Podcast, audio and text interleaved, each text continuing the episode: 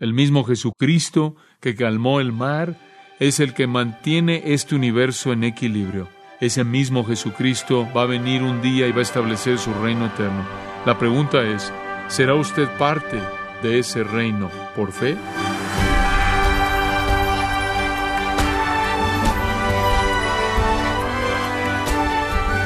Bienvenido a esta edición de Gracia a vosotros con el pastor John MacArthur.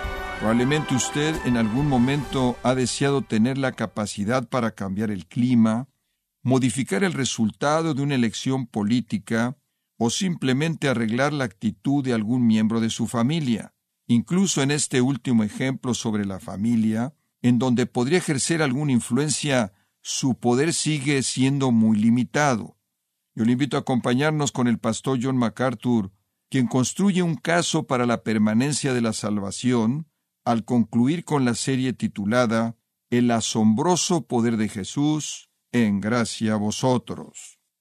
Ahora veamos el texto, versículos 23 al 27, y le voy a mostrar cuatro puntos, los particulares, el pánico, el poder y el portento. Primero los particulares. Ahora recuerde, como vimos en el versículo 23 y 24, y recuerde la escena, Mateo ha presentado tres milagros y después una respuesta. La respuesta en los versículos 18 al 22, cómo la gente reaccionó. Y él nos va a dar tres milagros más y después otra sección que nos muestra la respuesta, las diferentes maneras en las que las personas respondieron a Cristo. Ahora, Él va a entrar a este segundo grupo de tres milagros y Él nos va a dar al final de estos tres una respuesta diferente. Observe ahí de regreso en el versículo 18 y preparemos la escena. Viéndose Jesús rodeado de mucha gente, mandó pasar al otro lado. Versículo 23, pase ahí. Y entrando Él en la barca, sus discípulos le siguieron. Ahora la presión de la multitud había alcanzado un punto en el que Jesús ya no podía enfrentarlo y entonces dijo es hora de partir.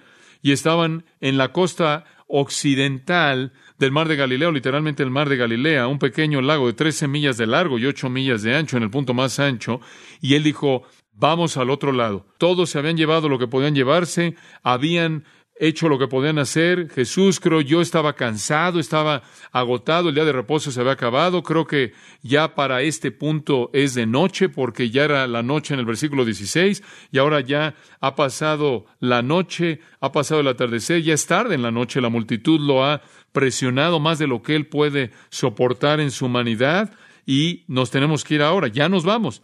Y lo que él hizo fue que tres discípulos, tres discípulos, tres que querían ser discípulos, dijeron, hombre, yo quiero ir, pero tengo que hacer esto y hacer eso y hacer aquello. Jesús los confronta y se quedaron, pero algunos estuvieron dispuestos y versículo 23 dice, cuando él entró al barco, sus discípulos lo siguieron. Y los tres que vimos al final de la última sección no lo siguieron, pero algunos sí. Y entonces, conforme partía ese pequeño barco de la costa de Capernaum para viajar quizás seis o cinco o seis millas al otro lado, otros barcos lo siguieron. Sus discípulos lo siguieron simplemente quiere decir que en otros barcos, obviamente, no solo se colgaron afuera del barco. Por cierto, para este entonces se registra en Marcos y Lucas, él ya ha escogido a los doce. Es muy probable una parte de ellos que está en el barco con ellos en otros barcos y otros discípulos en otros barcos y todos se están moviendo, pero ya había escogido a los doce. Pero la palabra aquí sus discípulos le siguieron es mucho más que los doce. Es una palabra muy amplia y quiero hablar de eso tan solo por un momento. Hay una confusión en eso en el Nuevo Testamento cuando dice sus discípulos. ¿A quién se refiere? Bueno, tiene que ver el contexto. La palabra en sí no le dice nada. La palabra macetes, o aquí macetai, significa pupilos, aprendices, seguidores. Eso es todo. Es una palabra muy amplia. Ahora, algunas personas han tratado de decir, bueno, cuando tiene la palabra discípulo en la Biblia se refiere a un cristiano de segundo nivel, una categoría más elevada de espiritualidad, el tipo de cristianos de el mayor del nivel más alto. En otras palabras, aquí están simplemente los cristianos comunes y corrientes, los creyentes, y después están los discípulos, quienes son los supersantos, pero ese no es el caso. Usted no puede hacer que esa palabra signifique eso en el contexto, como lo veremos conforme explicamos esto. Ahora, una de las razones por la que no podemos ver eso como un discípulo legítimo, por ejemplo, regresando al 5.1, viendo las multitudes, subió al monte y cuando se sentó sus discípulos vinieron a él. Ahora, ¿qué discípulos? Bueno, algunas personas creen que son los doce, por lo tanto, si son los doce, el sermón del monte es dado a los doce, por lo tanto, no puede ser un mensaje de salvación porque ya creyeron. El problema con eso es que es un mensaje de salvación. y asume que no necesariamente creen y que la palabra discípulo aquí simplemente significa aprendices. Tiene la multitud, que en cierta manera es indiferente, y después tiene gente que está diciendo, oye, yo quiero oír lo que este hombre tiene que decir, estoy muy interesado. El nivel de su compromiso no es determinado en este punto. Y entonces les habla acerca del tema de la salvación porque ese es el punto clave. Ahora usted llega al capítulo 8 de nuevo al versículo 21. Uno de aquellos que es llamado discípulo dice en realidad, yo no te voy a seguir hasta que mi padre muera. La implicación es que este hombre no fue.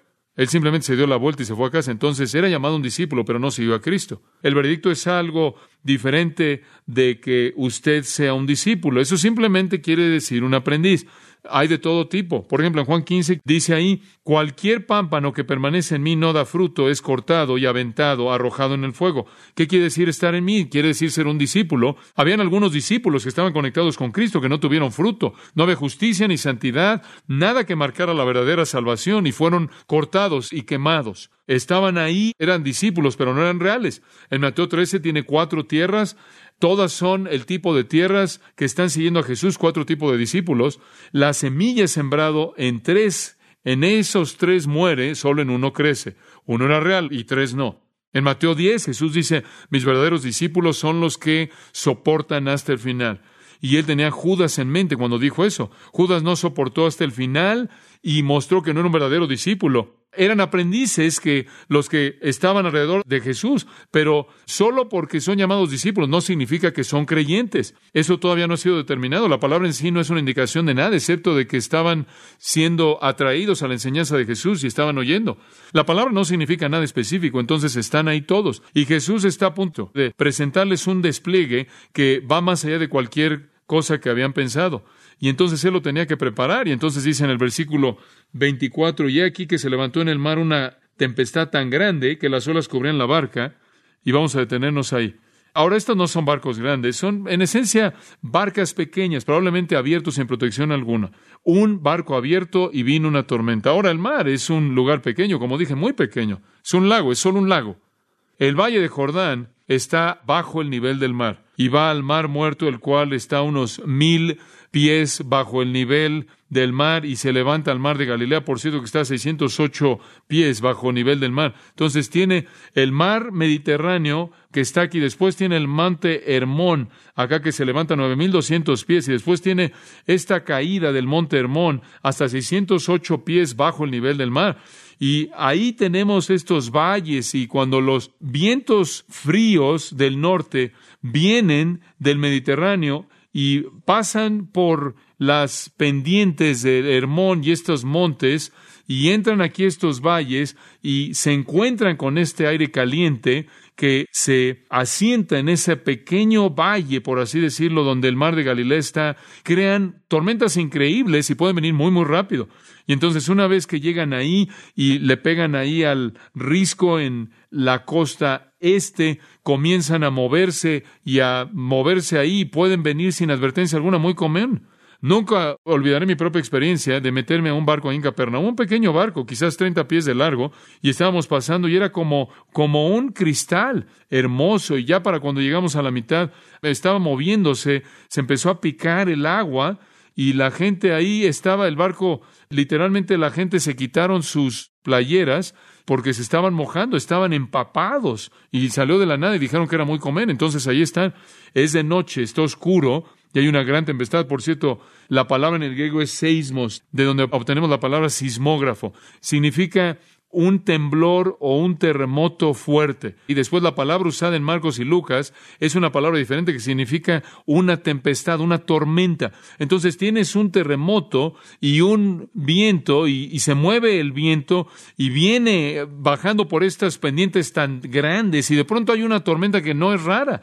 Tienen tormentas normales, pero dice que los discípulos en el versículo 24 se levantó una tempestad tan grande y la palabra he aquí significa, es una declaración de, exclamación, de declaración. En otras palabras, esto fue algo sorprendente, inesperado. Habían visto estos Estos navegantes habían visto muchas tormentas, habían estado en ese lago muchas veces, en donde el viento había soplado y demás, pero nunca habían visto algo como esto. Este es un gran seismos, este es algo violento. Los vientos y el movimiento de la tierra le pegan a este barco y están ahí en la noche, ni siquiera pueden ver lo que está pasando. Y me encanta la siguiente, la siguiente línea al final del versículo 24. Pero él dormía. Esto es maravilloso, él dormía bien. Cualquier persona que pudiera dormir en medio de esto estaba muy cansada. Y eso habla de la humanidad de Jesús. Él no solo estaba tan cansado que se fue a dormir, pero estaba tan cansado que ni siquiera una tormenta lo despertaba.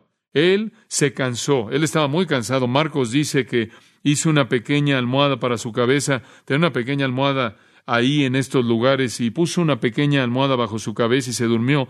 Y debió haber estado empapado, pero estaba dormido. Además, esto era parte de la escena divina. Él estaba dormido el mar está agitado, la tormenta es intensa, el viento está ahí y está aventando aquí el mar al barco como si fuera un corcho que está ahí en el océano, se está llenando de agua y los otros evangelios nos dicen el creador del mundo está dormido. Él está profundamente dormido, en paz.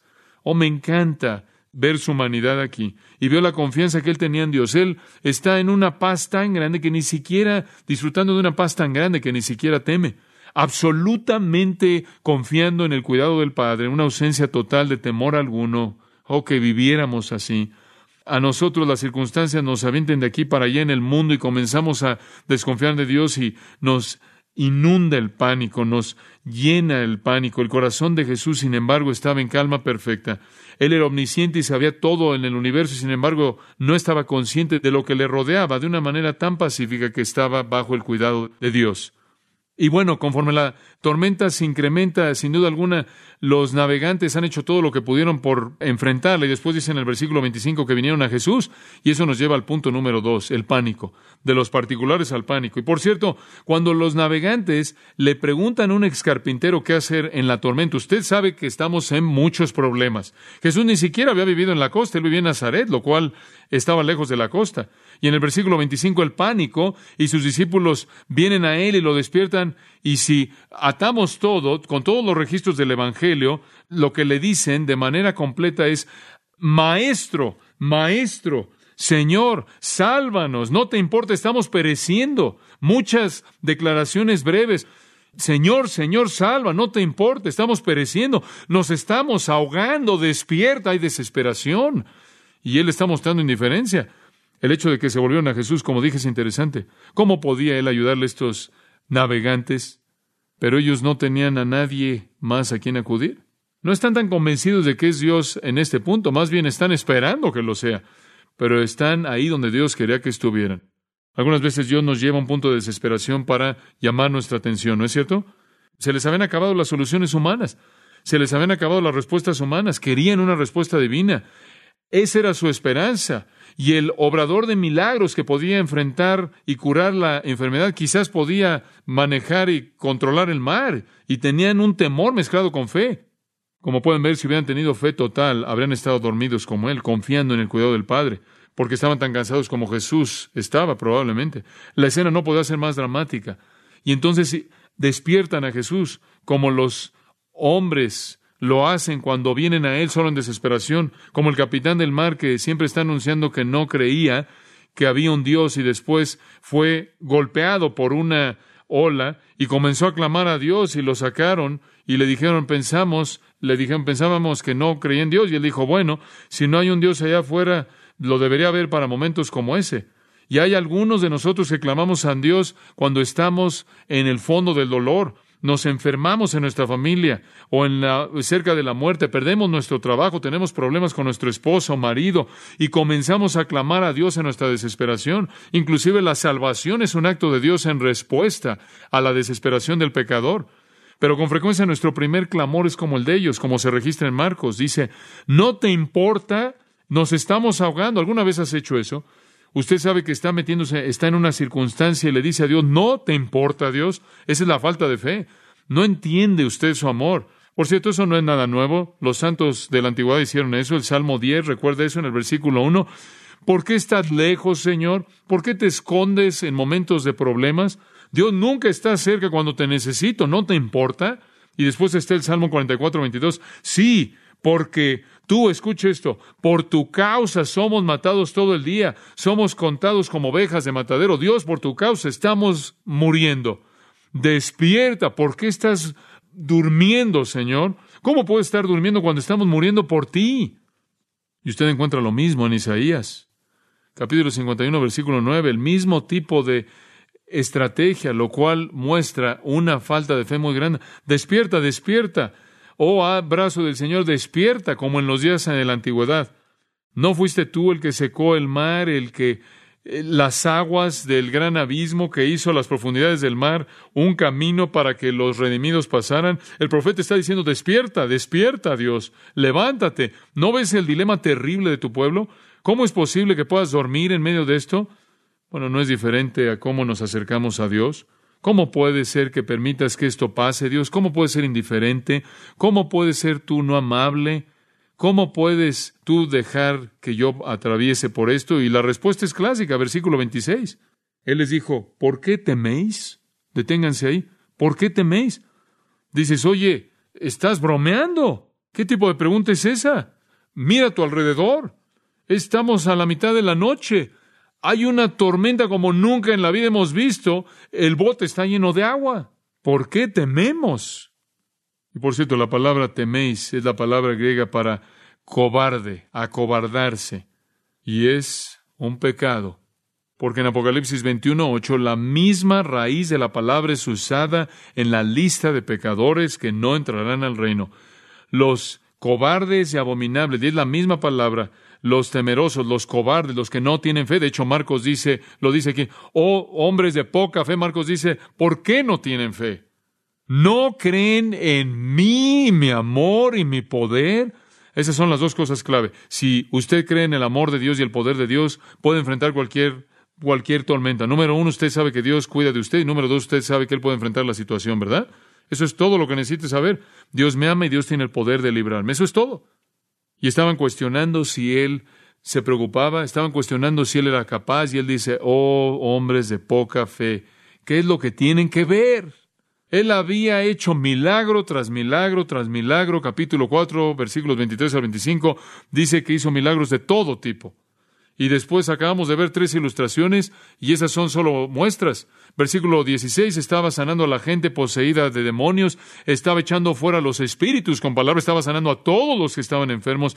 Habían visto una inmensidad de milagros y están diciendo, no te preocupa, porque si ellos no sabían que él le preocupaba, el sufrimiento humano, eran tan ciegos como murciélagos.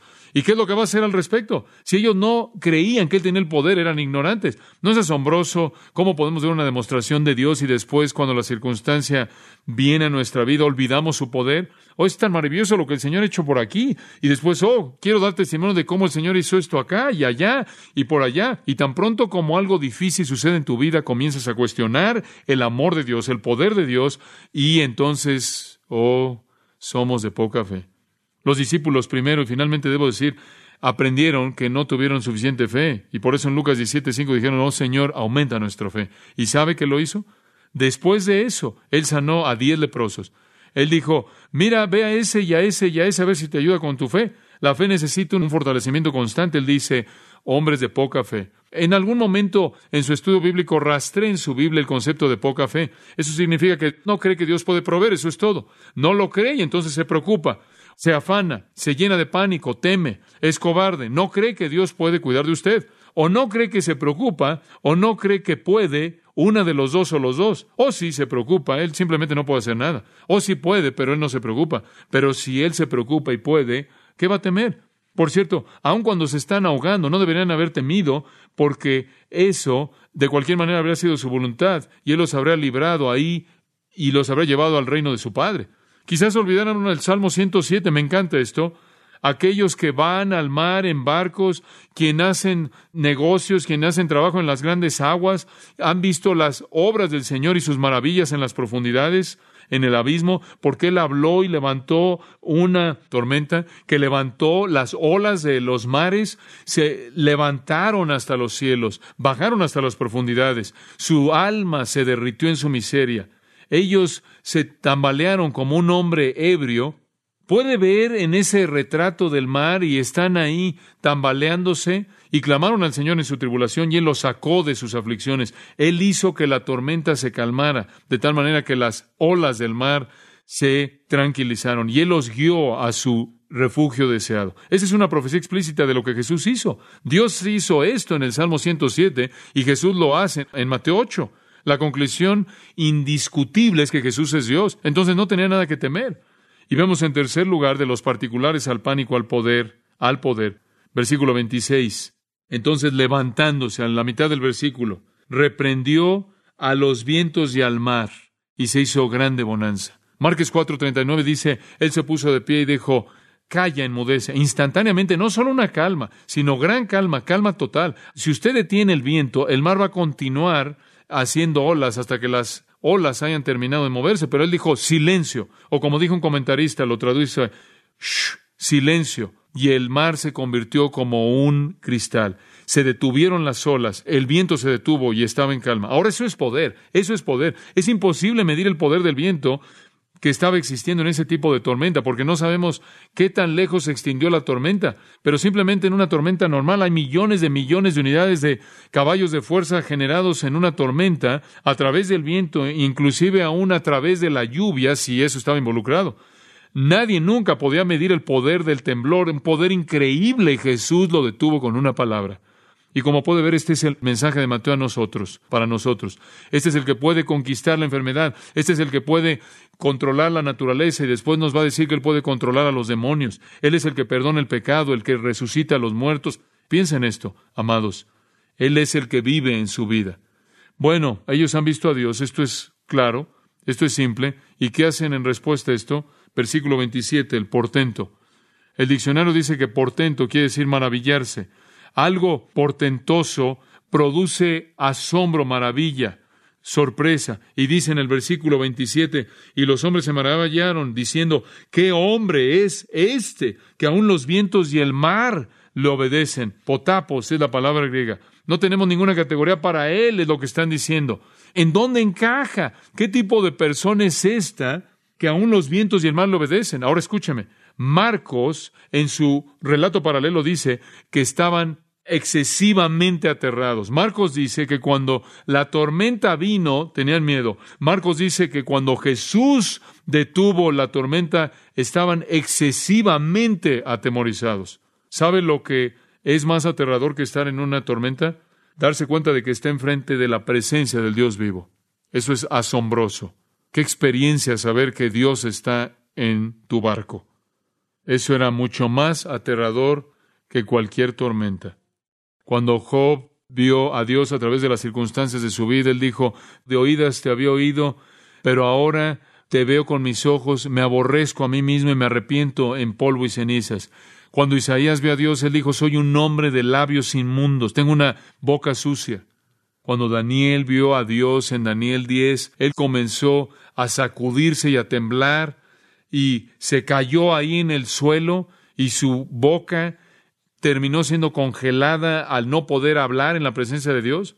Cuando Pedro vio a Dios en esa ocasión de la pesca en el mar, él dijo, apártate de mí porque soy pecador, oh Señor. Cuando el apóstol Pablo vio a Dios en la forma de un Jesucristo glorioso resucitado, él se postró sobre su rostro ahí en el polvo y quedó ciego. Y usted estaría tan abrumado con la santidad si estuviera en su presencia. Estos discípulos sabían que Dios estaba ahí y la realidad asombrosa de esto era aterradora. Ellos fueron desenmascarados. El omnisciente podía leer todo pensamiento, saber todo en ellos, estaban en la presencia de Dios. El siguiente viaje en barco que tomaron, registrado en Mateo, los llevó a una situación similar. Y dijeron cuando se acabó, después de que él detuvo otra tormenta, él dice en Mateo 14, 33, entonces los que estaban en la barca vinieron y escuche esto, le adoraron, diciendo, verdaderamente eres hijo de Dios. La próxima vez que hubo alguna duda, fue quitada en su totalidad. Él era el Hijo de Dios, porque aún los vientos y el mar le obedecen. Permítame hacerle una pregunta. ¿Es Él que puede invertir la maldición? ¿Tiene el poder para cambiar la tierra? ¿Tiene el poder para restaurar el reino? La respuesta es sí.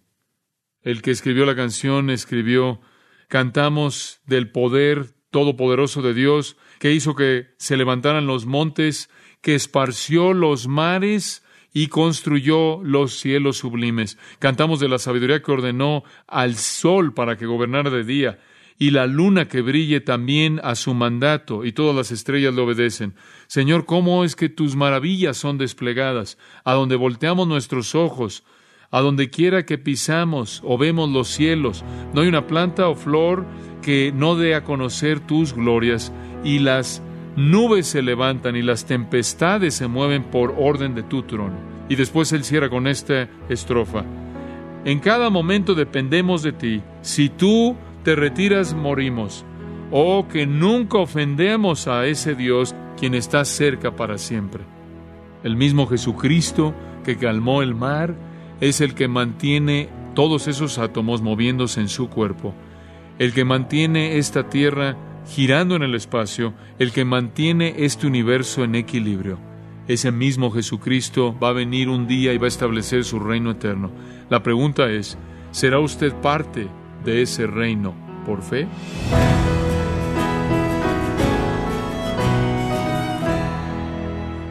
Ha sido el pastor John MacArthur en un estudio en el libro de Mateo, en la serie El asombroso poder de Jesús, en gracia a vosotros. Estimado oyente, el pastor John MacArthur ha escrito el libro titulado Jesús y los Evangelios, un libro que es parte de la serie de sermones temáticos, donde encontrará precisamente sermones y bosquejos sobre el mensaje de salvación y la vida de Jesús y los cuatro evangelios, la mujer perfecta y la relación entre ellos y el texto bíblico. Puede obtener una copia de Jesús y los Evangelios en gracia.org o en su librería cristiana más cercana. Y le recuerdo también que puede descargar en audio transcripción gratuitamente los sermones de esta serie El asombroso poder de Jesús, así como todos aquellos que he escuchado en días, semanas o meses anteriores, en gracia.org.